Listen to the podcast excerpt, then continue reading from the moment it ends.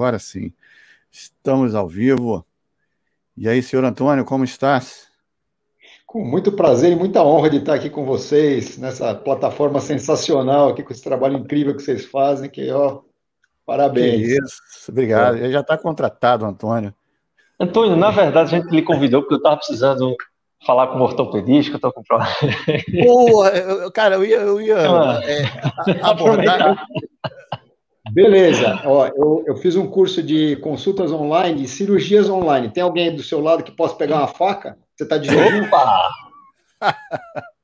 Cara, o, o, o, primeiro, obrigado, Antônio, por, por estar tá aqui batendo papo com a gente, aceitar essa ideia é, diferente aí conosco. Um prazer falar contigo. É, aproveitar que o Natanael trocou nesse assunto, eu ia até abordar esse assunto.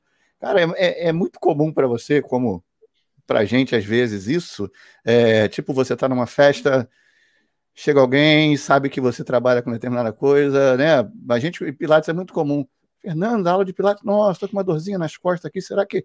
O que, eu faço para uh, melhorar isso? No meio da festa, né? É, é normal para você também, cara? Você está numa festa e chega alguém te abordando em, em determinados. É, é normal. Assim. Isso, eu acho que isso é inevitável, né? Você, os amigos sabem que você é médico e aí acaba virando uma coisa normal. Você sempre tem aquele cantinho de festa, olha, tá doendo aqui, tá doendo ali, o que, que eu faço com isso, o que, que eu faço com aquilo? Minha mãe tá com dor ali, né? Tal. Mas a gente acaba acostumando, né? E vira um negócio que, no fundo, assim, eu acho que eu tenho um pouquinho de prazer de poder ajudar os outros, né? Quando precisam. Então é, às vezes até fica chato, né, familiarmente, porque às vezes você está em algum lugar, alguém vem, interrompe, né, e fica uma coisa, é, mas é, para mim realmente não me incomoda. Eu... É isso que eu, isso que eu te perguntar, se incomodava, ou, eu, eu tinha um, tenho um amigo, foi médico do, do Fluminense também há algum tempo, das categorias de base, e ele volta e meia ele falava isso, chegava numa festa, alguém parava para ele, aí ele tirava sempre o cartãozinho no bolso, pô, olha só, vamos conversar lá no, no, no, consultório, entendeu? entra em contato comigo, vamos marcar aqui. Você vai lá, a gente bate um papo, agora vamos, vamos tomar uma cerveja, né? E. É, o engraçado é que tem gente que pensa que porque você é médico, você gosta de doença. Então, aí, assim, você chegar e vir conversar e pedir um, né, uma opinião, alguma coisa, ok. Agora, tem aquele que chega e senta do seu lado num casamento e começa a contar todas as histórias de doença da vida inteira dele. É, assim, Exato. A gente também passa por isso, não passa aí, Natanel, por isso também, não? Ou se passa, né? Eu acho que todo profissional de saúde, antes de qualquer coisa, é um pouco de psicólogo também, né? E aí, enfim, a gente sabe como é, como é difícil. E, de certa forma, não posso nem falar muita coisa, porque recentemente eu tenho um aluno que é cirurgião, e o cara, tem o seguinte, ó, tô com a hérnia, uma hérnia umbilical, o que, é que você acha? Para não ter que marcar, às vezes, liberação de plano de saúde. Aí eu, rapaz, tu tá aqui, deixa eu te perguntar um negócio. Enfim. Tá vendo? Só toma, cuidado, só toma cuidado para não arrumar um amigo urologista e aí, né? no meio da festa vai ser complicado. Boa! Vamos, vamos. Aí complica. Vamos ali dar, dar uma, uma, uma olhadinha ali para ver o que, que é o problema. Antônio, mas antes da gente falar de, essas de lesões, de doenças, desses problemas. Por sinal, uma moça chamada Florence mandou uma mensagem aí, boa noite a todos. Boa noite, Florence. Não sei se você conhece Antônio, é uma pessoa muito gente fina da área de Pilates. É, eu queria saber, Antônio, um médico respeitado, ortopedista tal, você já praticou Pilates? Então, a minha vida no Pilates começou por causa. Quando começou? Me diga aí. Vai, né? Fale mais. É, assim, eu, eu sempre fui um cara apaixonado por esporte, sempre fiz. Eu fui um, uma criança e um adolescente, um pré-adolescente obeso, gordinho pra caramba. E, e assim, era a, a, tristeza do meu pai, porque meu pai sempre foi de ginástica, de fazer exercício e tal, e eu era o, o tapete. E, aí, quando eu, lá pelo, pelos 15 anos, por aí, eu comecei a fazer ginástica, né? E comecei com musculação, exercício, e daí fui para taekwondo, judô, karatê, e depois fui fazer maratona. E a vida inteira eu fiz atividade física direto. Eu sou faixa preta de karatê, sou faixa preta de Krav Maga, sou faixa marrom de judô. Fui ultramaratonista, corri sete maratonas e não sei quantas meias. Esses detalhes eu não estava nem sonhando. É, olha. E sou instrutor de TRX, fiz o primeiro curso de TRX do Brasil, participei do curso para aprender a ser instrutor, porque eu me apaixonei por TRX, né? E, mas assim, é, a ginástica, a atividade física sempre fez parte da minha vida e, consequentemente, eu acabei indo para ortopedia. É, eu conheci a Florence fora do Pilates, a gente era amigo, se conheceu, depois a vida deu muitas voltas, nos separamos e aí nos reencontramos e aí acabamos ficando juntos. Antes da gente estar junto, eu fui aluno de Pilates dela e fiz mais ou menos um ano, um ano e pouquinho de Pilates. E eu, eu fui para o Pilates por curiosidade, né? Porque como médico a gente foi quando começou o Pilates, né? Virar uma moda aqui no Brasil. E aí, de repente, eu descobri que ela dava aula de Pilates, era minha amiga, eu falei, ah, vou lá experimentar esse negócio, ver como é que é, que, que, que apito toca essa coisa, né? E eu fiz isso com RPG, com Rolfing, com trocentas coisas diferentes, porque até para poder indicar isso né, no, no, seu dia a dia no consultório. Isso é importante. E, e aí eu acabei fazendo um tempo de Pilates, Aí eu acabei parando na época de, de, mudanças de vida tal, e aí depois, quando a gente ficou junto e né, tivemos, entramos no nosso relacionamento, a gente, eu não voltei a ser aluno frequente dela, porque é, primeiro, assim, eu acho um pouco sacanagem ela trabalhar o dia inteiro e eu chegar em casa à noite e falar, ah, me dá uma aula, né? Então, e aí, quando chega o final de semana, o que acaba acontecendo é que ela vai treinar, e aí, se eu bloqueio ela para ela me dar uma aula, acaba uhum. sendo chato. Então, muitas vezes a gente faz, às vezes faz um treino junto, ela faz um treino de match e, faz alguma coisa comigo, ou ela me dá um exercício ou outro, né, como complemento do que eu estou fazendo. E, mas basicamente o meu treino não é Pilates, meu treino é Krav Maga. Atualmente tem sido mais do que qualquer coisa Krav Maga e, e TRX, que é o meu arroz com feijão, e aí isso aí o Pilates entra como uma partezinha ali quando, quando eu ganho uma palhinha de sobremesa. Boa. E quando você começou com Pilates, você gostou mais do método ou da professora? Olha, eu gostei. Na, naquela época a gente era amigo, eu gostei mais do método. E a, a, o relacionamento começou depois. Mas é, o, o, método. Método é um método sensacional. Na verdade, eu acho que assim, a, o Pilates ele, ele tem, né? Eu, eu fiz musculação, faço TRX, mas uhum. é, luta, tudo isso, você, treinamento funcional, são, são coisas individuais, independentes. O Pilates é a única coisa que eu conheço que consegue agregar alongamento, fortalecimento, controle, é, uhum. Propulsão, tudo isso num, exercício, num, num, num, pacote de exercício só. E tanto é que assim, todos os meus treinos, eu, eu treino, faço lá o que for que, que, que, eu faço, eu acabo e vou alongar. E ela dá risada e fala, eu já alonguei no meu treino. É bem isso. E, e, e, isso, assim, é fantástico. Eu acho que quando eu vejo vocês treinando, né, de, atletas de alta performance, né, dá aquela pontinha de inveja, fala, poxa, um dia eu vou ter tempo, vou me organizar para treinar pilates de verdade e vou ficar assim, quando eu for gente grande. Boa. Eu tenho, deixa eu ver se eu acho aqui de novo, mas eu tenho provas de que o Antônio pratica. Antônio com Flor, se for uma postagem aí do Instagram. Tá aí, ó. Para quem duvida. Para quem duvida, não acreditava, é. É. Então, às vezes tem alguns exercícios que eu vejo ela fazendo e me dá uma vontade de tentar fazer, aí eu peço ela me dá umas aulas, a gente faz alguma coisa, né, me direciona, aí me corrige, até a coisa ficar decente, me dá bronca pra caramba. Antônio, você que também é das artes marciais, você já viu algum movimento parecido das artes marciais?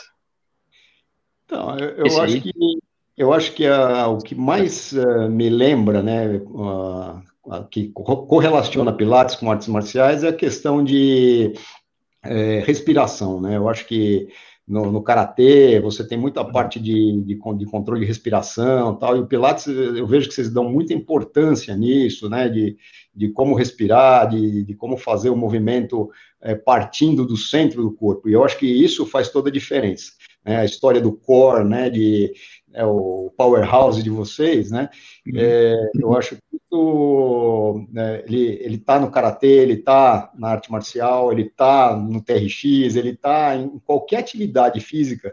Você olha um cara de alta performance, dançando, correndo 100 metros, fazendo ginástica olímpica, lutando, você fala, esse cara se mexe diferente. O que, que tem nesse cara de diferente? Na verdade, ele tem uma estrutura muscular completa, onde ele trabalha o core, direcionando o movimento para o resto do corpo. E o único tipo de ginástica que chama atenção para isso, que ele foca nisso, que eu vejo é o Pilates. Né? Porque todos os movimentos vão partir do centro, né, do powerhouse, e dali que o movimento vai, vai brotar. Né? As outras, todas as atividades, a, a coisa acontece.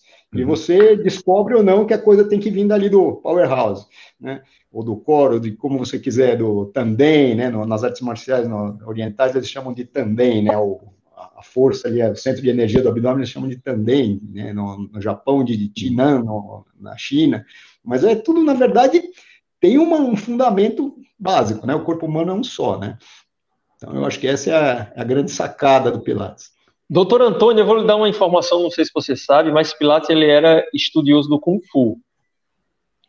E, ele, e o Kung Fu tem algumas coisas nos seus, seus princípios as suas ideias filosóficas, que Pilates fala mesmo. Ele fala, ó, no livro do Kung Fu chamado tal, tal, tal, fala dos fluidos corporais e etc., que não podem ficar estagnados, que geram os desequilíbrios, as doenças e tal. E aí eu, eu perguntei lá do movimento lá, que você estava executando, porque eu tenho uma foto do Bruce Lee fazendo a mesma coisa. Uma foto, né, no caso, ele no ar. Assim. Uai, Antônio Bruce Lee, eu até olhei, você quer Bruce Lee.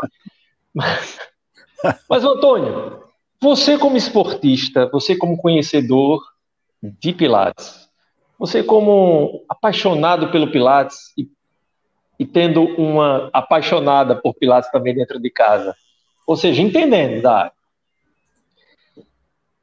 qual a importância que você dá, que você até inicialmente falou que não, eu fui, fiz o Rolfing para ver, até para falar sobre tal, para indicar ou não.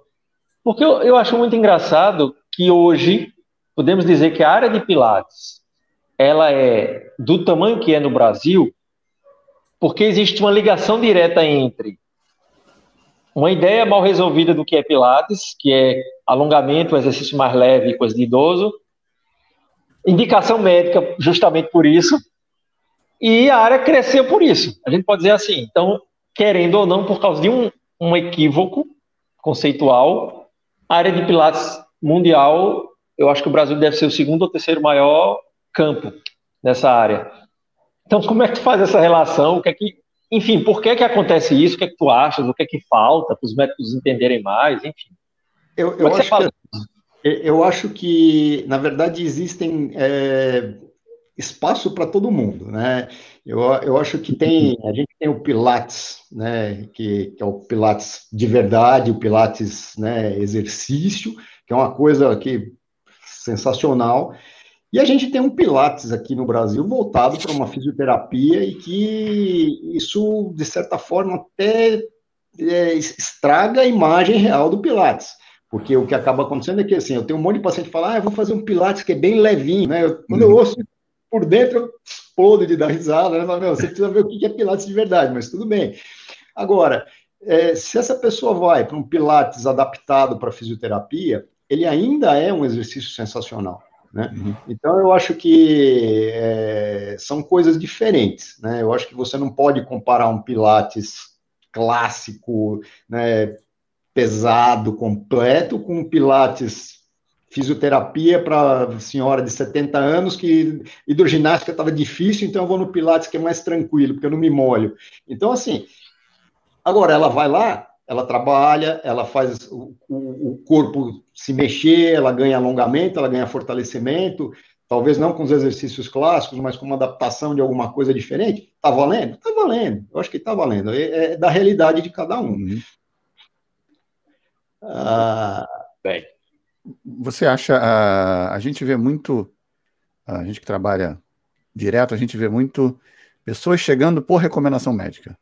É, é, é, é meio assim, às vezes até é, é, meio que uma recomendação meio de, de olhos fechados, às vezes. Porque a gente vê médicos que recomendam algo que não conhecem, de certa forma, né? É, não praticam, de repente, não sabem como funciona. Como é que você enxerga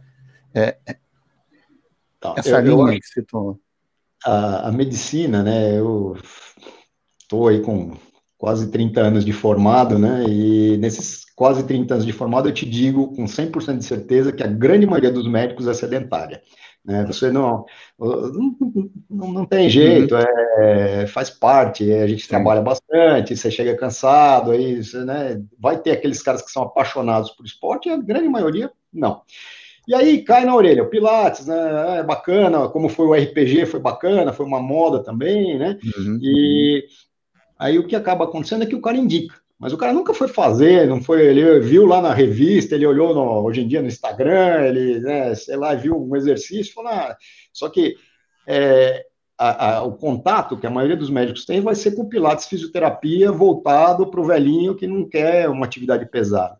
Né? E quando você pega, às vezes, um, um cara que é um, um, atleta, um triatleta, que passa no consultório porque está lá com desequilíbrio muscular, com uma dor patelofemoral, uma sobrecarga de aparelho extensor, uma tendinite de trato tibial, e você fala para o cara, olha, você precisa se reequilibrar. Você já tentou um pilates? O cara olha para você com a cara, esse cara tá louco, né?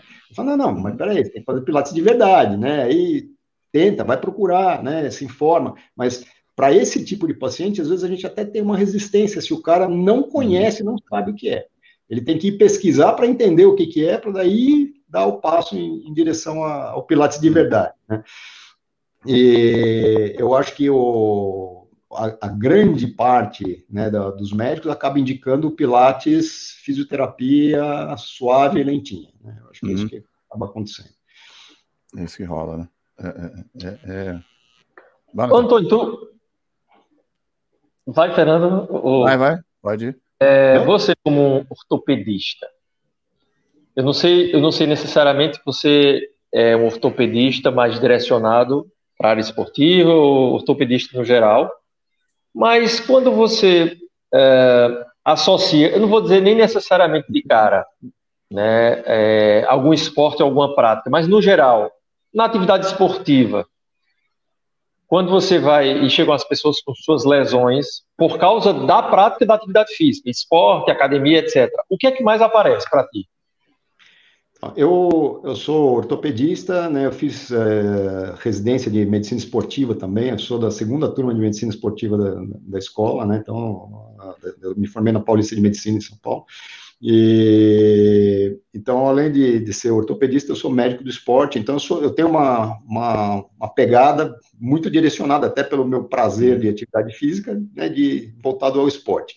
Mas por ser cirurgião de joelho e fazer prótese de joelho também, eu acabo tendo muito paciente de idade, né? Então eu tenho dois públicos diferentes. Meu consultório é uma coisa assim meio eclética, né? Você entra um cara que é um triatleta, sai entra uma senhora de 75 anos com o joelho todo torto que precisa de uma prótese de joelho. Então é, é uma coisa assim meio meio bizarra, né? É, eu acho que a a, questão aí de, de, Desculpa, eu acabei me perdendo, fugir da sua pergunta. Não, da, da é, quando chegam os praticantes de atividade física ou esportistas, o que é que mais chega para ti? Talvez por você ser mais especialista em joelho. A maior parte é joelho. Joelho, membro inferior, né? dores, lesões musculares, né? No atleta é lesão por esporte e no, no idoso é artrose, né? Alguma lesão muito mais comum que você vê? Olha, muito é, okay. grosso, rompimento. É lesão de ligamento, né? Por causa de futebol, né? A gente tem muita lesão de ligamento cruzado anterior, é o né, menisco. Futebol é, de fim de semana, né? É o futebol é. de fim de semana, né? E, e para as pessoas de idade é artrose, é o desgaste natural mesmo, né? E, e aí a gente tem aquelas lesões da moda, né? Então agora a gente está tá se preparando para o skate, porque agora com a medalha de skate e tal, vai ter tonelada de fratura de braço, punho, porque vai acontecer, não tem jeito, né? Isso é, faz parte. Então, são as, as manias, né, de, dos momentos. É verdade. Diga aí. Não, aí vem, vem uma, uma dúvida, no caso, é, você falou, não, às vezes, por exemplo, chega a pessoa tal, eu faço uma indicação e às vezes eu digo, oh, era bom você fazer pilates, o cara fica meio assim, muitas vezes sem, né, pessoas que não conhecem. Mas quando tu, a grosso modo, avalia né, esses, essas pessoas, vou dizer nem profissional necessariamente do esporte, mas uh, os praticantes em si, a lesão normalmente é muito mais, as lesões corriqueiras, muito mais pelo overuse, por trauma, é, relacionado, no caso, a essa questão dos praticantes de esportes? A, lesão, acho que mais, mais frequente para mim é sobrecarga de aparelho extensor, é dor patelofemoral, que o pessoal chama de condromalácia, né? Isso, sim, uhum. 99% das vezes é desequilíbrio muscular. Isso, o tratamento para isso é exercício, é reequilíbrio muscular. Eu tenho que fortalecer, eu tenho que alongar, né? E esse papo de, ah, vou fazer viscosuplementação, condroitina, glicosamina, colágeno, tudo isso né, é ótimo para quem vende, mas uhum. né, isso não vai resolver o seu problema. O que vai resolver Retração. Seu... É, é então, falou esses dias. Tem um aluno meu do curso de Pilates falou: Cara, tô, meu joelho tá meio ruim, é, é, vou fazer umas infiltração. Aí eu, qual a tua idade? 30 e poucos anos. Ele, cara, vale isso direitinho aí. Isso é a, infiltração é a novo Botox. Né? É, é o é Botox, Botox. no momento na ortopedia são essas infiltrações. Então, assim, isso é, é, tem, a sua, tem a sua função, tem o seu né, é, sua indicação correta de ser feita, mas a coisa perdeu um pouco o pé, né? E, e aí, assim, esse é o caso assim mais comum no consultório, né? E o tratamento para isso é atividade física, né? E aquela hora que eu me perdi na sua pergunta, na verdade foi porque alguém mandou uma pergunta aí falando, é, eu, eu, tava, eu li a pergunta e uhum. eu, o Zezinho e o Guinho aqui se, se trombaram. E, que falou: ah, tem gente que vem para fazer uma aula por uma indicação médica e não tem nem condição de fazer um, um treino, né? Exato. E eu, eu acho que assim, é, com os meus quase 30 anos de, de experiência médica, eu acho que cada pessoa é de um jeito. Né? E a gente, como profissional de uhum. saúde, né, tem que sacar o, o, freguês ali na sua frente, tem que entender esse uhum. paciente, e ver o que, que ele precisa e o que, que ele consegue. Né? E isso, tanto para o médico quanto para vocês. Né? Eu, eu, acho que vocês têm uma função, né, é, é, como na área de saúde, que vocês, é, muitas vezes, vocês não podem até não perceber isso, mas vocês são uma ferramenta de transformação de vida gigantesca né? Muito mais do que o médico, porque o cara passa lá no meu consultório, eu vou dar uma dica, eu vou falar uma coisa, vou dar um remédio, eu vou falar, você vai precisa fortalecer, precisa alongar, ele vai sair dali e ele vai embora. E aí ele vai cair no, no estúdio de Pilates. Lá ele vai duas vezes, três vezes por semana, todo dia, sei lá, vai criar uma vida, uma rotina, e aí ele vai aprender o que ele precisa para se melhorar. E quando esse camarada ele é fisgado pelo bichinho do movimento ali, isso muda totalmente a vida da pessoa. A gente vai ver pessoa de 70 anos que nunca mexeu uma palha, que começa a fazer atividade física e aí encontra um professor que sacou o que ele precisa, o que ele consegue e consegue entregar isso para ele. Isso aí muda a vida da pessoa. A pessoa, né, ela volta para o consultório, nossa, doutor, eu emagreci, eu estou me sentindo melhor. Você olha para ela e fala, ah, não emagreceu nada, mas a pessoa está se sentindo né? Autoestima. Outra. Né? Eu sou rock balboa agora, né? E porque vocês mudam isso, né? Vocês uhum. criam essa, essa, essa sensação. E assim, né? É, olha o que a gente sente quando treina. Você faz um treino bom, você sua, você dá aquela trabalhada, uhum. você acaba o treino, você fala, nossa, né? Isso muda a vida da gente. E para essas pessoas uhum. também, talvez num grau um pouco menor, mas que para a percepção de quem não tem nada, né? Um centavo é muita coisa. Então, essa, essa questão, assim, às vezes você pega um paciente que não tem condição de fazer um treino, você tem que bolar um treino que ele consiga uhum. fazer. Uhum. Seja suficiente para ele ser desafiado, suficiente para gerar uma resposta do corpo dele, e ao mesmo tempo que ele possa fazer, que ele consiga né, acompanhar. Esse é, esse, esse, é o grande lance, né? Que aí depende de cada um. você... É, exatamente, depende, depende da forma de trabalho de cada um. Isso que você falou, cara, tem uma, uma relação que eu sempre falo com uh, os profissionais que enfim, que trabalham comigo, vêm fazer algum curso. Eu digo, ó, você tem que pensar uma aula de Pilates com três pilares. O primeiro é segurança. Não tem como a pessoa vir com um problema e sair com dois problemas. O segundo é o objetivo que você tenha para aquela atividade. Não adianta fazer por fazer, que é o que a gente tem muito por aí, assim, sem. O pessoal faz, vai botando só para preencher tempo, sem muito. E o terceiro ponto, motivação. Porque se o camarada não tiver motivação, não tem como ele, ele não vai frequentar. Então não adianta você ter organizado uma coisa com objetivos e segurança. Uhum. E nesse ponto é que às vezes eu acredito que tem uma falha, essa lacuna talvez até seja por causa das, dos cursos que são muito rápidos, do ensino superior que é deficitário, enfim, vem, vem de algo mais para trás, que eu acredito que os próprios profissionais não são motivados para a profissão. Então estão ali que cai de paraquedas. Eu fiz um curso de Pilates para ganhar dinheiro. E às vezes o cara não sabe nem o que quer, né? E talvez isso não é só no Pilates, né? Tem em uhum. N profissões.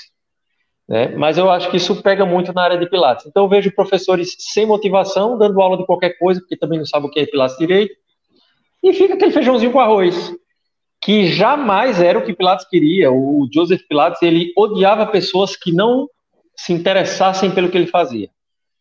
Aí alguns dizem que alguns acham que ele gostava muito só de performance. Não.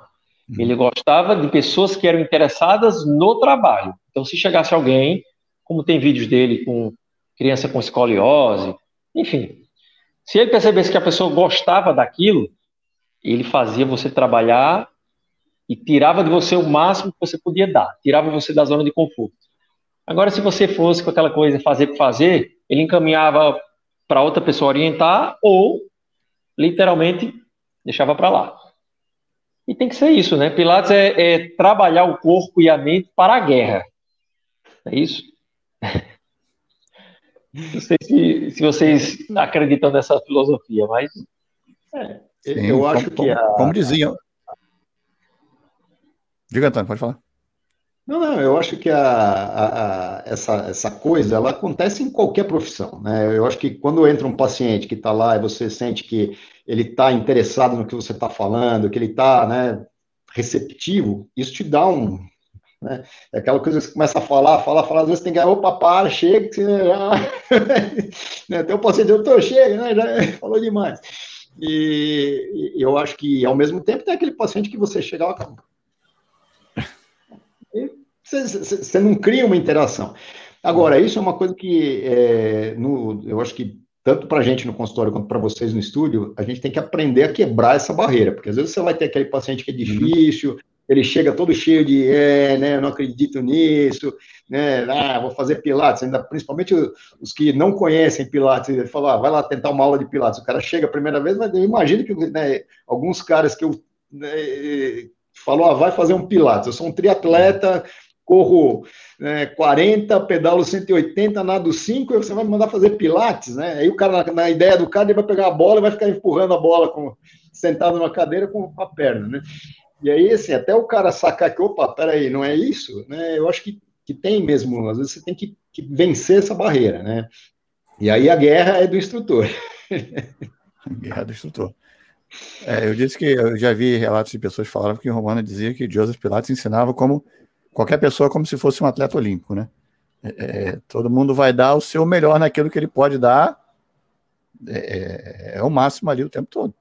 Mas eu acho, sabe, assim, que eu, quando eu vou treinar, né, é, eu treino sozinho, eu tenho um dojo em casa, né, e eu, eu faço aula na academia, né, agora com a pandemia eu parei por causa das, das confusões da pandemia, eu estou no hospital direto, atendo gente com Covid, então, assim, até por uma questão de proteção aos outros, eu parei de treinar. Eu eu suspendi meu treino na academia, mas eu tenho saco de pancada, bob, tatame, espelho, né? Então, para treinar karatê e minhas coisas aqui, eu faço, né? eu tenho toda, toda estrutura em casa.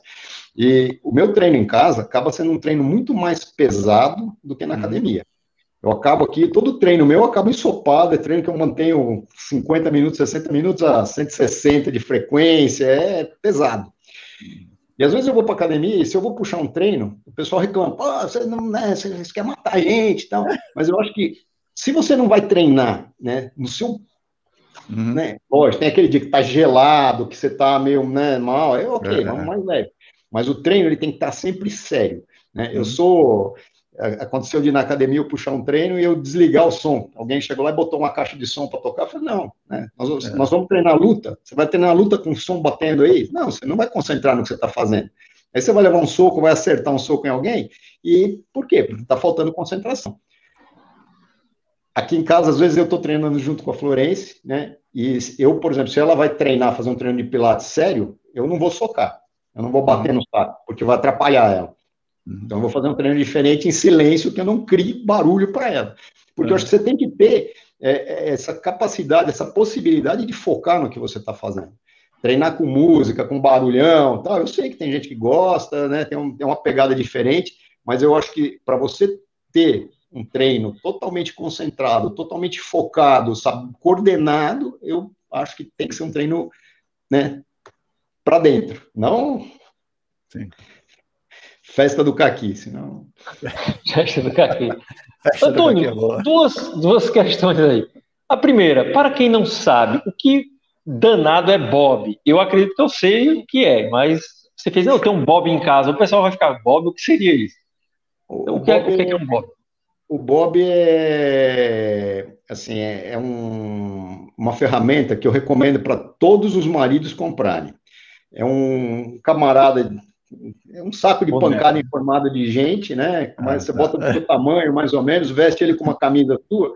Quando sua mulher ficar muito brava com você, você leva ela lá no Bob. Aí você deixa lá uns 10 minutos com o Bob, tranquilo.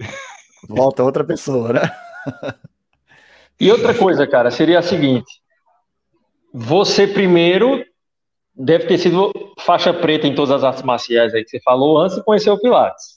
Você sentiu que, de alguma forma, percebeu depois do Pilates também, de praticar Pilates, diferença na performance na, nas artes marciais?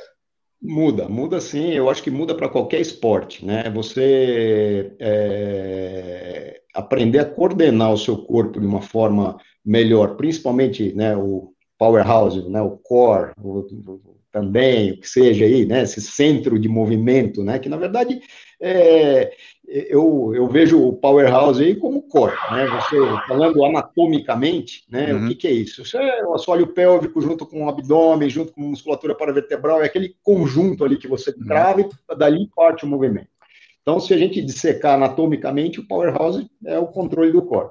E eu acho que a partir do momento que você controla isso, você se lesa menos, você tem um movimento muito mais eficiente, você aumenta a potência, você aumenta é, resistência, porque o seu movimento passa a ser um movimento mais é, equilibrado, mais perfeito, mais uh, econômico, né, em matéria de, de dispêndio de energia, né, mais coordenado. Então, eu acho que isso muda sim.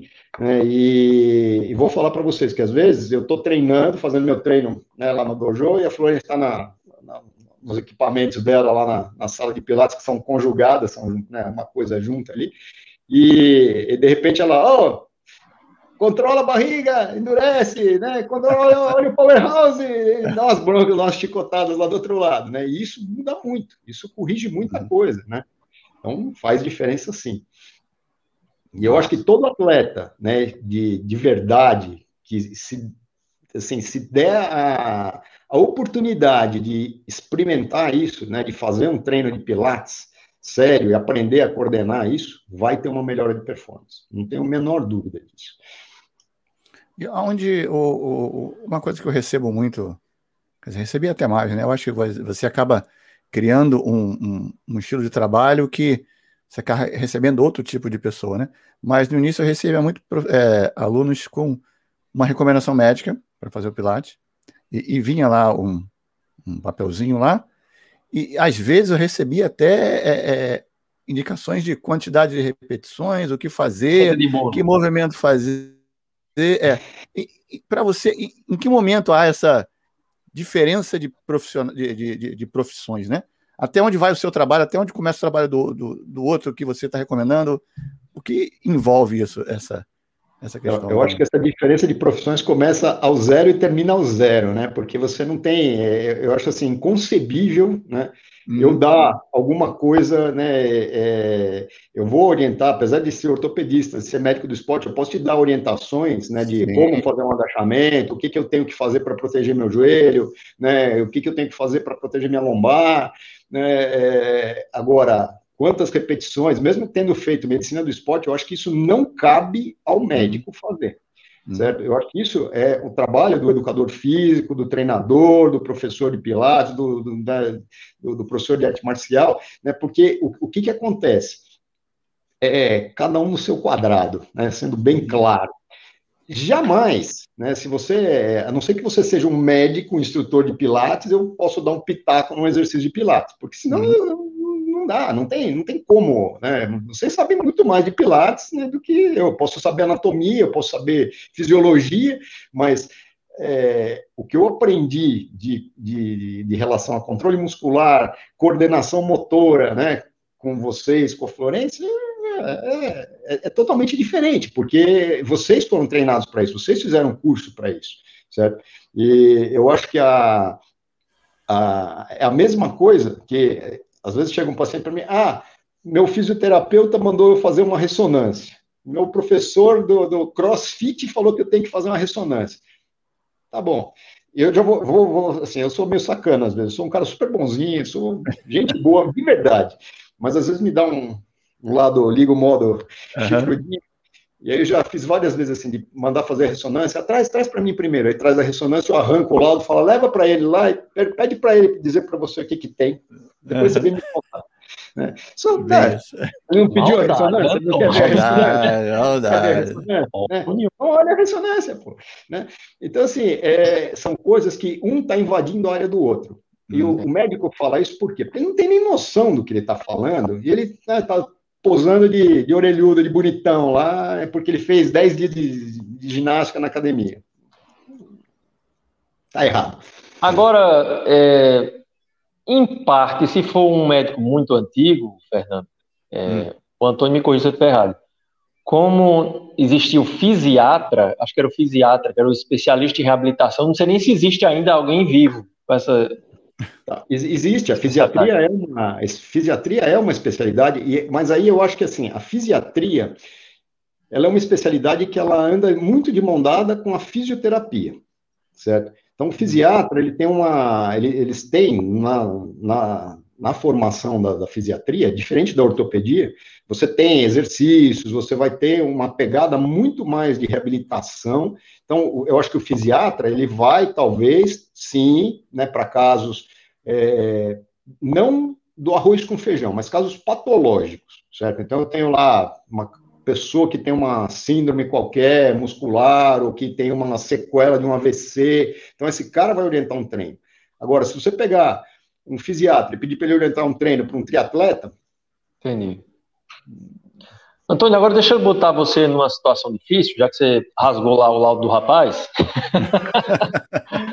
Veja só, você, praticante de artes marciais, ou seja, é, se você pega algumas artes marciais, eu sei que tem um link muito difícil de, de separar com a saúde plena, com aspectos filosóficos. A gente vê isso muito nos orientais.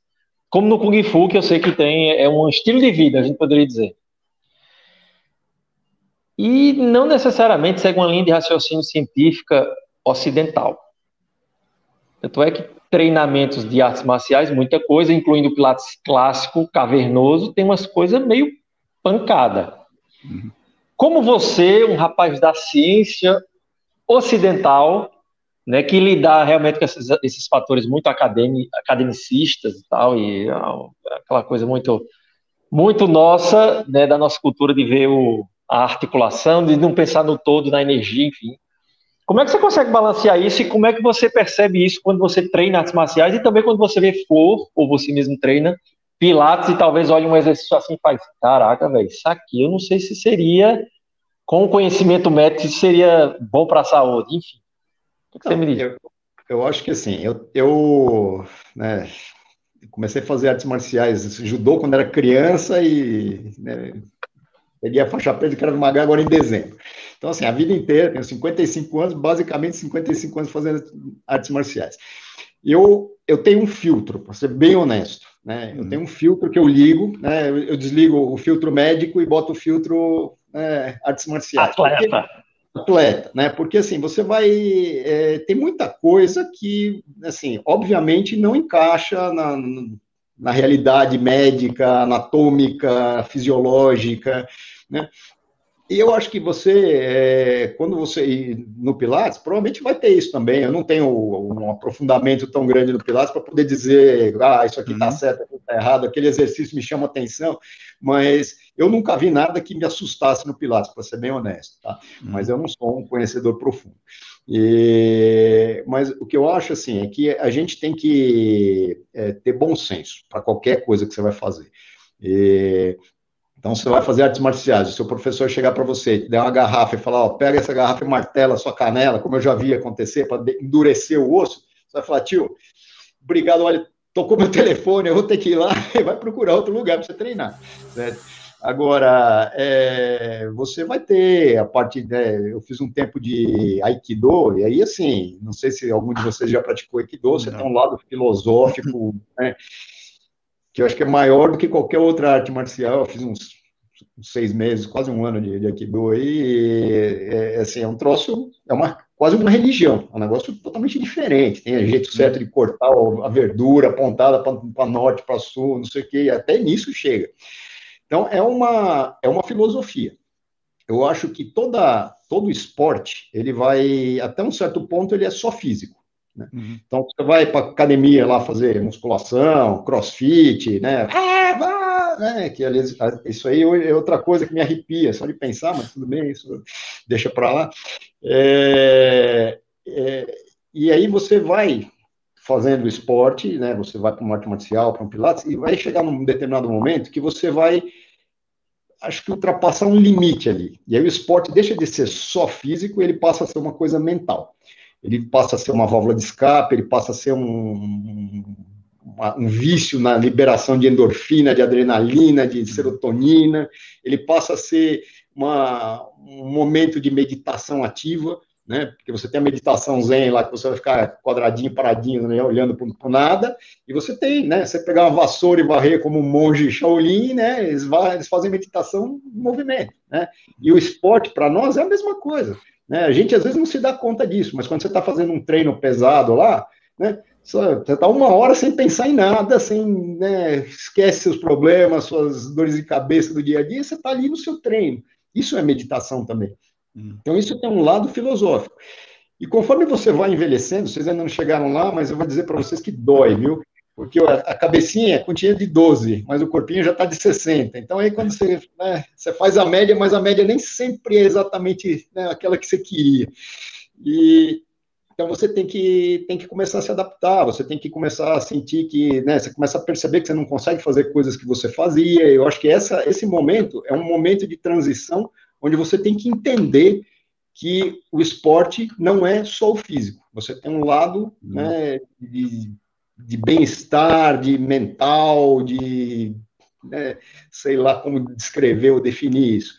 Mas eu tinha um, um mestre, meu assim, maior mestre de karatê foi o, o, professor Sasaki, que era o, o chefe lá da USP, ele tinha uma academia ali em São Paulo chamada Lembucan, e foi um dos, junto com o Matida, eram os, os top do karatê aqui no Brasil. E o Sasaki uma vez me falou uma coisa muito séria, ele falou, até os 30 anos, você, adapta, você se adapta ao karatê dos 30 anos em diante, você vai adaptar o karatê a você, porque você não vai mais conseguir fazer o karatê né, perfeito, mas você tem que buscar o seu melhor. É esse melhor que vai ser o seu karatê, né, vai ser o seu máximo. E é isso que a gente tem que buscar. E aí entra aquela coisa que alguém colocou aí no começo, né, de ah, mas vai ter aluno que não consegue fazer nada. Talvez o nada mais um para esse cara seja a adaptação que ele está fazendo ao esporte. Isso para ele já é sensacional. Né? E todos nós vamos chegar lá, se Deus quiser. Né? Eu me vejo com 95 anos, se Deus quiser, treinando. e eu acho que todos vocês também. Pela paixão que eu vejo em vocês, né? Que eu, eu acompanho as lives, eu vejo as aulas, eu, né, eu conheço o pessoal aí, né? Os cursos aí. É, Eu, eu acho que assim, uma, a Cecília, a Aline, a uhum. Adriana Prota, né? São pessoas que eu acabei conhecendo, Mariano, né? Que viraram amigos, né? E eu vejo essas pessoas falarem, eu vejo essas pessoas é, viverem uma paixão pelo Pilates, né? Que você vê, isso aqui não é só esporte, isso aqui não é uhum. só financeiro, não é só trabalho, isso aqui tem algo mais, né? E esse algo mais é que faz toda a diferença, é o que é legal, né? Eu acho que isso é o, o tchan, né? E é isso que o Pilates buscava provavelmente. Uma coisa que você falou. Eu, eu, minha... Eita, Fernando, foi mal. Ah, não, eu ia dizer que eu ia fazer uma pergunta, mas o Nathaniel fez a, exatamente a pergunta que eu, só, que eu ia fazer, mas só que ele fez de um jeito mais, é, mais polido, vamos dizer assim. É, porque eu ia perguntar justamente, você acha que é, tem coisas na luta ou na atividade esportiva que a ciência não, não explica ou não, não, não cabe? Sei lá. Você olha de determinada forma, ah, isso é assim, mas na hora que você faz, você vê que, cara, não, não preciso desse resguardo todo, sei lá.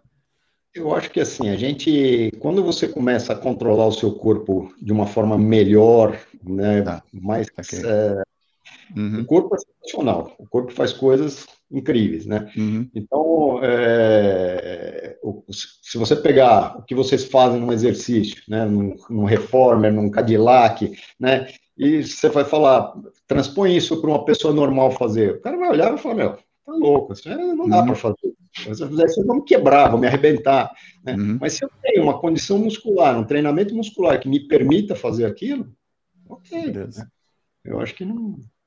E, e, o corpo vai muito além daquilo que a gente pensa. Né? Você, uhum. às vezes, você olha e fala, ah, isso é impossível de fazer. E...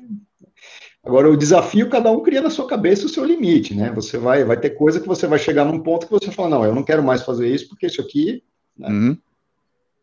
Eu me sinto mais confortável, sei lá, não vai rolar. Essa uhum. pergunta até é, é, que eu tinha feito, ela vem muito porque eu vejo grandes mestres, essas artes marciais, é, na cultura oriental a gente percebe muito isso, é um mestre normalmente é o mais velho, é o cara que pratica há muito tempo, então ele é mestre também na vida, é um guia para muitos, e a gente vê muitas vezes principalmente artes marciais, a galera fazer uns treinamentos muito pesado, às vezes um pouquinho, né? Por exemplo, chutar uma árvore para, que eu já vi, uhum. Chutar uhum. árvore para deixar a perna. Eu só vi no filme. Não, eu vi eu, dando aula de, de, de, de, localizada na praça da prefeitura aqui em Recife e tava lá um senhor, um senhor com a barrigona, um tiozão assim, aí amarrou uma corda no pé depois jogou a corda por cima do, do negócio da árvore. Eu digo, oxi, vai se pendurar, vai se matar aí pelo pé. O que, é que esse cara vai fazer? Aí ele começou a puxar a corda e a perna dele subindo. Puxou a corda, a perna subindo para alongar. Aí começou a fazer uhum. uns esforços bem punk de alongamento. Tirou, desamarrou a corda e começou a chutar a árvore. Mas chutar como se quisesse arrancá-la do chão. Digo, meu amigo, esse cara vai quebrar a perna. o Anderson, o Anderson Silva chutou muito vida lá. Aí a, aí, aí vem uma coisa, Antônio, é, que eu queria saber de você também. Porque Pilates, o que se diz é que, por exemplo, o reformer, Pilates ele tinha uma ideia de ter uma sequência ali, para que você pudesse treinar, aprender aquela sequência, como a gente vê muito em artes marciais também, né? De certa forma, uma sequência que pode ter, e você seguir aquilo, quando for treinar também, você seguir aquilo e tentar focar naquilo, ao ponto daquilo sair de forma quase que automática, como um cara que toca um violino sem parar para pensar em que nota está tocando. No, no teu caso em si, tu já chegou a praticar, que eu não sei, das mega artes marciais que você fez aí, eu não sei se é catar, para todos chama catar, algum tipo de sequência que você sempre faz e que realmente você, tipo, entra num estado quase de transe ou não? Então, é, estado de transe não, mas eu, eu acho que assim, é, você, como eu falei, isso é uma meditação ativa. Você está fazendo aquilo, você se desliga do resto, você se concentra no movimento que você está fazendo. E, e, o corpo da gente, ele vai criando o que a gente chama de memória muscular, né? Você vai transformando um movimento que é totalmente esdrúxulo numa coisa que é, o seu corpo acostuma. Isso serve para uma arte marcial, serve para um exercício de pilates, serve para dança, serve para um, um, jogo de futebol, na hora de você chutar um pênalti e tal, você vai criando, desenvolvendo um movimento onde a sua memória muscular vai, vai economizando cada vez mais os movimentos que não são necessários, né, se você está treinando direito, e, e, e, transformando aquele movimento em cada vez mais eficiente, até que você atinja o ápice, né, a perfeição daquele movimento nota 10 lá na Olimpíada, certo? Agora, isso é uma coisa que, assim, qual é o limite disso? Talvez não exista, né? Você vai, né? Você, você repete mil vezes um movimento, esse movimento vai ser melhor do que você fez a primeira vez. E no, no karatê seriam os katas, no Krav Maga não existe isso, mas no Krav Maga você repete movimentos de, de ataque, de defesa, sempre né, parecidos, de forma que aquilo vai se tornando uma coisa natural. Então, se você vai fazer uma defesa contra a faca, você tem um movimento que você fez aquilo mil vezes, o cara vem tirar uma facada, aquilo vai acontecer, né, sem você pensar. Né? Ele se tornou parte daquilo que é natural para você. Da mesma maneira que você senta no Cadillac hoje, né, em comparação com quando você começou a fazer Pilates, você vai fazer um movimento lá, vai fazer um exercício de virar de ponta cabeça com as pernas para o céu, ou uma vela de ao contrário, né, e aquilo é normal, né? E a primeira vez que você vai fazer aquilo, imagina, né? Tudo difícil, impossível, e aí você aprende a controlar, controlar músculo por músculo até atingir a perfeição de um movimento desse. E eu acho que essa.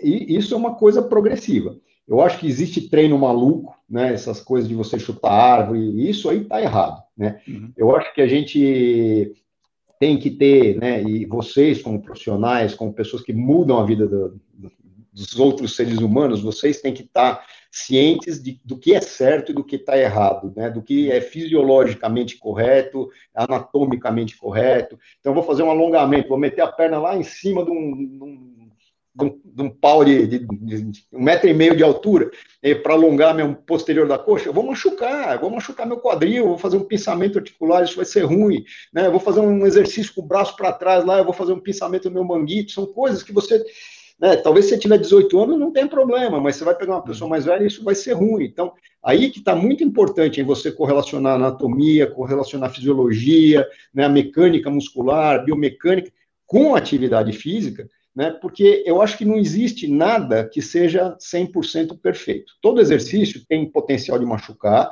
né? Eu acho que o Pilates, nisso, ele, ele leva uma vantagem gigantesca em cima das outras coisas, porque são exercícios muito bem criados, muito bem planejados, né? Quando você olha o exercício de Pilates pensando no exercício, né? O, o cara pensou para fazer isso. Isso não foi uma uhum. coisa que aconteceu. Não é um, um louco que mandou você pegar 100 quilos nas costas, agacha aí, vai lá, ei! com a música batendo no fundo. Não. Ele, ele olhou, ele sacou anatomia, ele sacou fisiologia, ele sacou né, biomecânica, e aí ele criou o método. Né? Isso eu te digo como ortopedista, como médico do esporte. Isso não foi uma coisa que aconteceu, talvez, talvez tenha acontecido, o cara fosse um inspirado, né, baixou na cabeça dele. Mas isso é uma coisa muito é, técnica, muito, né, vocês que são né, instrutores né, avançados aí, que sabem realmente o que está fazendo, né, vocês têm um conhecimento de biomecânica que vai se construindo né, ao longo do tempo, ao longo dos, dos treinos, isso é o que faz toda a diferença. É isso que transforma o Pilates no que é. Isso é o que diferencia um Pilates de um CrossFit, né? Que, aliás, ó, eu recomendo todo mundo, mande todo mundo fazer CrossFit. Pra, é, é, junto com o skate, a Sociedade Brasileira de Ortopedia recomenda, viu? Sensacional. É, porque machuca, o cara tá lá, o cara não tá concentrado, o cara tá, né? É, é, eu acho assim, se você é um super atleta, né, jovem, vai fazer uma pegada distraída, barulhenta, ok, mas vai machucar em algum momento. Se você é um cara que quer treinar para você, para o resto da sua vida, se concentra, faça a coisa direitinho, presta atenção, porque isso vai fazer diferença lá na frente, né? Nas lesões que você vai ter ao longo do caminho. Eu não tenho nada contra crossfit, mas a maioria dos crossfits que eu conheço tem um fisioterapeuta trabalhando dentro do crossfit. Eu digo, ué, tem alguma coisa que está. eu, eu, assim, eu conheço alguns, alguns camaradas que dão aula de crossfit e tal, e eu brinco com eles que, né, Joia, eu adoro isso aí. Porque eu acho que a pegada né, do crossfit ela é sensacional para um cara que já é atleta. Se você já é atleta, está com uma performance ali, está tá em forma, tá você ir lá e vai fazer um negócio na bombada, né, na gritaria, na competição, ok, super estimulante. Mas isso é, todo treino, assim, né? Para quem não está acostumado. Joga né, a motivação lá para cima e o nível de segurança cai demais, né? Exatamente, né? E aí você acaba tendo né, estrago, não tem jeito. E eu acho que a, a questão aí do Pilates, é, fantástico é essa é, correlação de anatomia, fisiologia, biomecânica que ele criou e que conseguiu passar isso em frente, né? criar um método, porque você saber isso né, é uma coisa, agora você conseguir criar um método de passar isso, de, de transformar isso em exercício palatável e traduzível para para ensino, né? Isso é fantástico, isso é um troço top. Antônio, você comentou aí sobre Cecília, Mariano, Aline.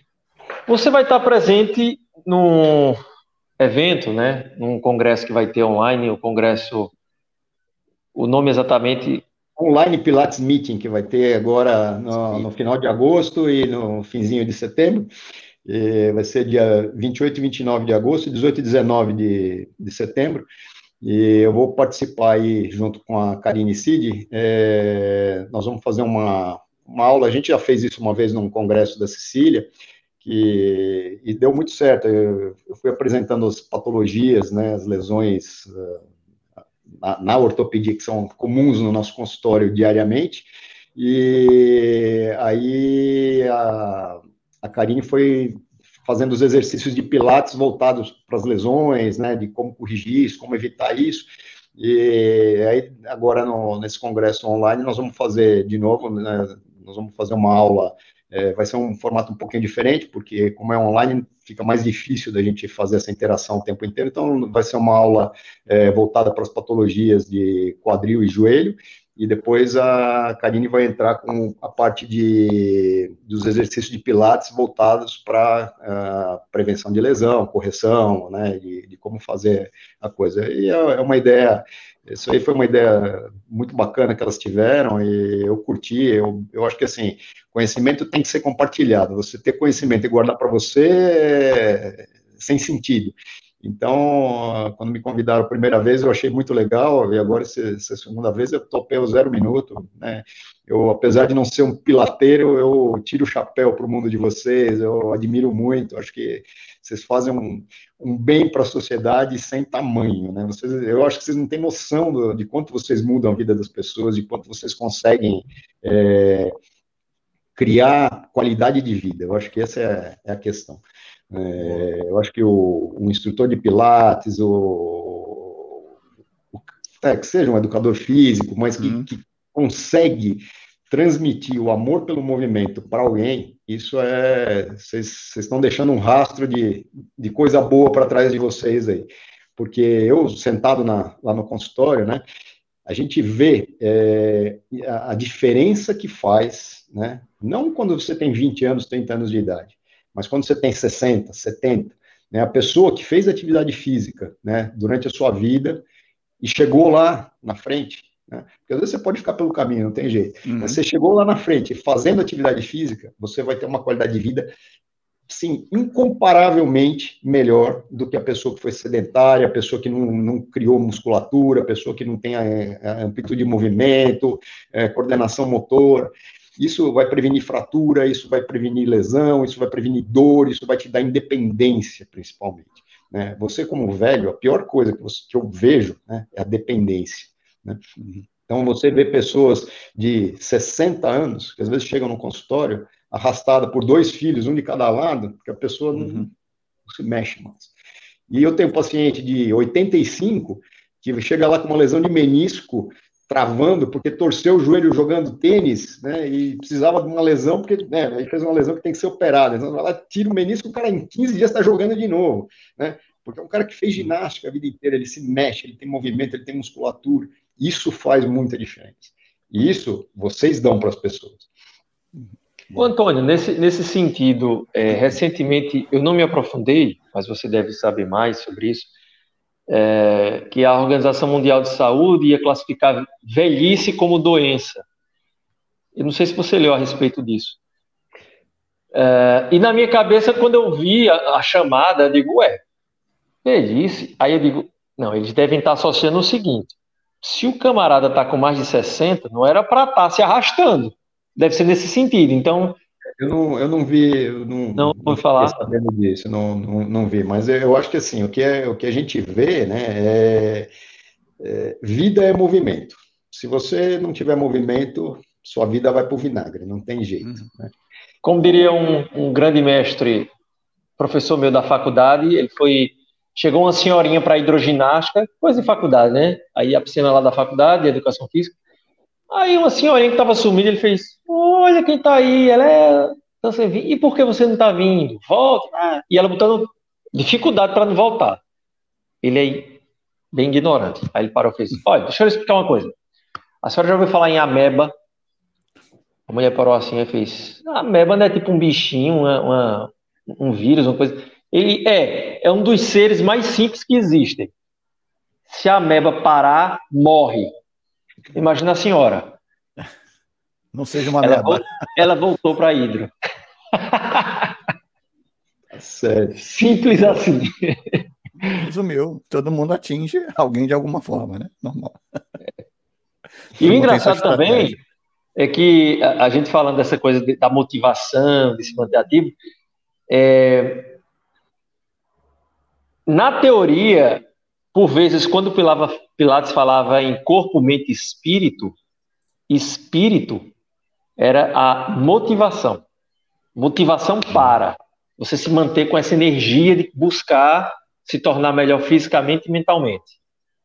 Sim, mas eu acho que é, é isso mesmo, né? O corpo é o, é o, que faz o movimento. A mente é, é, é, você, né? É o prazer que você tem e tal. E o espírito é essa motivação que você você tem para fazer as coisas, né? Eu acho que a, a, uma coisa assim que é, que é muito importante é a gente lembrar de limites, né?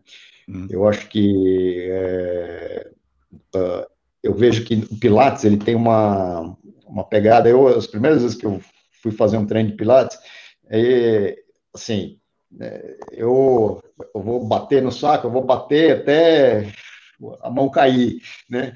E aí eu ia fazer um exercício, a França me dava lá três repetições. Uhum. Né? Não, aqui a quarta você já não vai fazer certo. Eu falei, como assim não vou fazer certo? E aí depois ela me prova que não vai sair certo mais, realmente, uhum. né? E, mas eu acho que é, essa pegada, né, essa ideia de você limitar o exercício, né, uma coisa de perfeição, né, sem aquela repetição absurda, tal, isso gera uma segurança muito grande. Né? É, eu acho que o, o, esporte, ele hoje, né, em medicina esportiva tal, a gente sabe né, que o excesso também é ruim. Né? Uhum. Quando eu corria, né, é, eu assinava todas as revistas né, de, de, corrida do mundo, recebia em casa e li, mamava aquilo e corria. Eu cheguei a correr 50 quilômetros de terça, 50 de quinta e no fim de semana fazer 70, 80 quilômetros. Uhum. Isso assim, corria muito. Né? Uhum. Aí, o que, que eu ganhei? Eu ganhei um infartinho, né? Eu tive uma arritmia, fiquei 3 minutos a 212 na maratona de Buenos Aires. Eu vim para o HCOR, contei o que eu estava fazendo, quase me jogaram. Era um professor que tinha dado aula para mim, o cara quase me bateu, né? E falou, ele abriu a janela e falou: Você quer se matar? Pula aqui, ó. Né? A conversa foi assim, mais ou menos. E aí depois eu caí num buraco, torci o joelho, fiz uma lesão de cartilagem com menisco, e hoje, se eu corro, meu joelho enche. E aí, por, assim, né, hoje, vendo, eu estraguei o brinquedo. Né? Eu adoro correr e não consigo mais. Se eu corro, eu sinto dor, o joelho fica ruim, eu tenho que ficar parado 10, 15 dias até que melhorar. Então, eu tive que me adaptar. Né? Me adaptei ao esporte. Então, a corrida eu tive que tirar do cardápio. Se eu tivesse ido um pouco mais leve, provavelmente eu ainda estivesse correndo. Então, eu acho que a gente tem que ter esse cuidado né, de prevenir lesão, de não ir buscar limites absurdos. Se a gente vai ver atletas olímpicos, jogadores de futebol, né, os uhum. caras têm uma, uma sequela do esporte gigantesca. A gente não tem noção. Teve um Congresso Brasileiro de Cirurgia do Joelho, 2015, se não me engano, que a última mesa do Congresso foi. entrou. É, uns, um, vinha um raio-x, uhum. né, você olhava um raio-x, um raio-x de um joelho que você pensava, ah, 80 anos vai fazer uma prótese de joelho. Aí outro raio-x, deve ter os seus 70 anos, um pior do que o outro, aqueles joelhos tudo destruídos. Você fala, nossa é. senhora. E aí entraram os donos dos joelhos. eram jogadores de futebol famosos. Eu não acompanho futebol, nunca fui um fã. Né? São da vida do meu pai, porque eu não consigo chutar uma bola. E... Mas era o, o, do Corinthians que marcou o gol quando o Corinthians saiu daquele jejum de 200 anos lá, que não, não ah, ganhava mais. Né? Foi o. Nossa, o... tá na antiga essa, hein? E aí, assim, veio ele e veio mais um monte de outros jogadores famosos, né? E um pior que o outro. E aí entrou um raio-x bom, normal, e entrou a Maureen Maggi. E aí a, a, conversa foi que a Maureen tinha tido uma lesão, foi tratada, só que pelo, pela pressão do esporte olímpico, pela pressão do, do que ela fazia, né, não existia aquela necessidade de voltar ao esporte. Então ela tratou a lesão, voltou, ganhou tal e continuou com o joelho dela. Hum. O jogador de futebol, ele tem tem uma agenda para cumprir, ele tem que ganhar o jogo, porque senão o pessoal não ganha o bicho, ele também não ganha dinheiro. Então, então, o que os caras fazem? Vai lá, infiltra o joelho, bota lá um anestésico, uma cortisona dentro, vai para o jogo. Isso jogo. destrói o, jo o joelho do camarada. Então, assim, esse esporte de alta performance, ele cobra muito caro, né? Uhum. E eu acho que, assim, a gente, né, como né, propagador de saúde, né, vocês têm sempre que pensar nisso. Então, respeita a dor, né? A coisa mais importante, a dor é um sinal de alarme. A dor é o maior benefício que a gente tem no nosso corpo. É, a gente fala, poxa, mas né, dor é o maior benefício, né? Coisa bizarra. Uma das coisas mais horrendas que eu vi na minha vida foi uma, uma paciente com síndrome de analgesia congênita. Né? Acho que vocês nunca viram isso, porque é uma coisa super rara, né? Eu também não conhecia isso até chegar na faculdade. E você nasce sem sensibilidade à dor. E aí o que, que acontece? Você se machuca, uhum. não percebe. A pessoa vai ficando toda destruída, deformada, né? Você vai destruindo suas articulações, né? e a pessoa com 20 anos de idade estava na cadeira de roda, moída, né? Um monte de sequela. Então, assim, a dor é para ser escutada. Eu estou com dor, eu estou sentindo dor, respeita a sua dor, vai ver o que, que é, protege, está doendo, não treina, né? Eu não vou, eu machuquei a panturrilha, não vou fazer perna, eu vou fazer um treino voltado para outra coisa. Tem que respeitar o que você sente. O seu corpo é esperto, ouça o seu alarme. Isso é uma coisa muito importante né, para longevidade. Boa. É, o, o Antônio, para a gente chegar numa, numa reta final, eu estava conversando com o Natanael sobre. A gente estava falando sobre uns vídeos que a gente já tinha feito é, aqui no canal e eu estava vendo muita coisa do John Steele. É, ele até fez uma, intro, uma, uma entrada para uma apresentação que a gente vai fazer semana que vem e, e ele estava criando um vídeo para isso. Ele colocou até um pedacinho do John Steele falando uma, uma coisa que eu curto muito, que a gente pergunta para ele o que é ser um bom bom profissional de Pilates, né? E ele pensa e diz que é, é, é uma combinação entre instinto e conhecimento. Você, no, no teu trabalho, você usa muito seu instinto? Eu acho que todo mundo usa o instinto. Né? O instinto é, na verdade, é, é aquilo que você sabe sem saber que você sabe.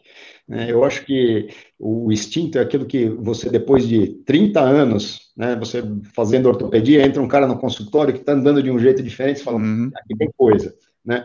Ou você lá como um professor de pilates há sei lá quantos anos, entra alguém, deita no aparelho e, dá uma, uh, né? você fala, uhum. ah, tem alguma coisa errada ali. Isso você não sabe às vezes interpretar né, não sabe nem raciocinar, né, racionalmente entender o que você está sentindo, mas alguma luz vermelha acendeu ali dentro. Né? E eu acho que isso é o instinto. É, uhum. Isso, na verdade, é, uma, é um aprendizado que você junta né, com a sua experiência de vida e que te alerta né, para as coisas. E eu acho que isso é verdade. Eu acho que uhum. instinto e conhecimento eles é, vão, vão se, se juntar aí, e é isso que faz a, a diferença na hora H. E aí entra muito a questão né, que o Nathanael falou. Se você é uma pessoa que está desmotivada naquilo que você está fazendo, aí no caso não o aluno, mas você, instrutor. Se você está lá dando aula, vendo o seu WhatsApp, ou uhum. dando aula para 36 pessoas ao mesmo tempo, conversando no telefone com a 37 né, uhum. você vai perder essa, essa capacidade de aproveitar Sim. o seu estilo. Certo? E aí né, você aumenta o risco, aí você diminui a sua segurança daquilo que você está fazendo. E em medicina a gente tem uma coisa que assim, é, é, é sempre uma, um alerta que está sempre na minha cabeça. Né? Primo non nocere. antes de mais nada, não seja nocivo, né? Não, uhum. não lesar. Né? Você, é, é, às vezes, você pode não fazer nada, mas é melhor não fazer nada do que machucar alguém. Né? Então, né, prestar muita atenção nisso para não criar lesão. Boa. É o que a gente chama no Pilates de olhos de águia. Olhos de águia. Treinar os seus olhos de águia. Diga aí, Nathan, sua.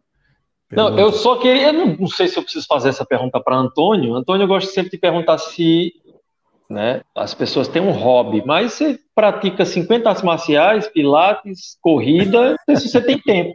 Trabalha, estuda. Meu hobby é ortopedia. o hobby é ortopedia. Você tem algum hobby fora tudo isso? É, eu acho assim. Cozinha. Não, não tem certo? Não? não. A cozinha é, é uma das coisas assim que eu, eu sou um expert em lavar louça. Eu lavo louça melhor que qualquer máquina, que qualquer pessoa que vocês conheceram na vida. Lavar uma pia inteira de louça rapidinho, feliz, mas eu não cozinho nada. Eu sou um lixo na cozinha. Você lava louça igual o Daniel San lá ensinava lá no Miyagi? Oh, é. Para um lado, para o outro. No final, já está fazendo um rowing lá no Reformer, assim, de tanto prato. Olha, desconfie de quem fala que lava louça tipo com alegria e ah, eu lavo dá maior alegria e desconfia, viu? desconfie porque é, então, aí, assim, é, se você faz as coisas ou por bem ou por mal, então é melhor você fazer por bem sorrindo, né? Sorrindo, né?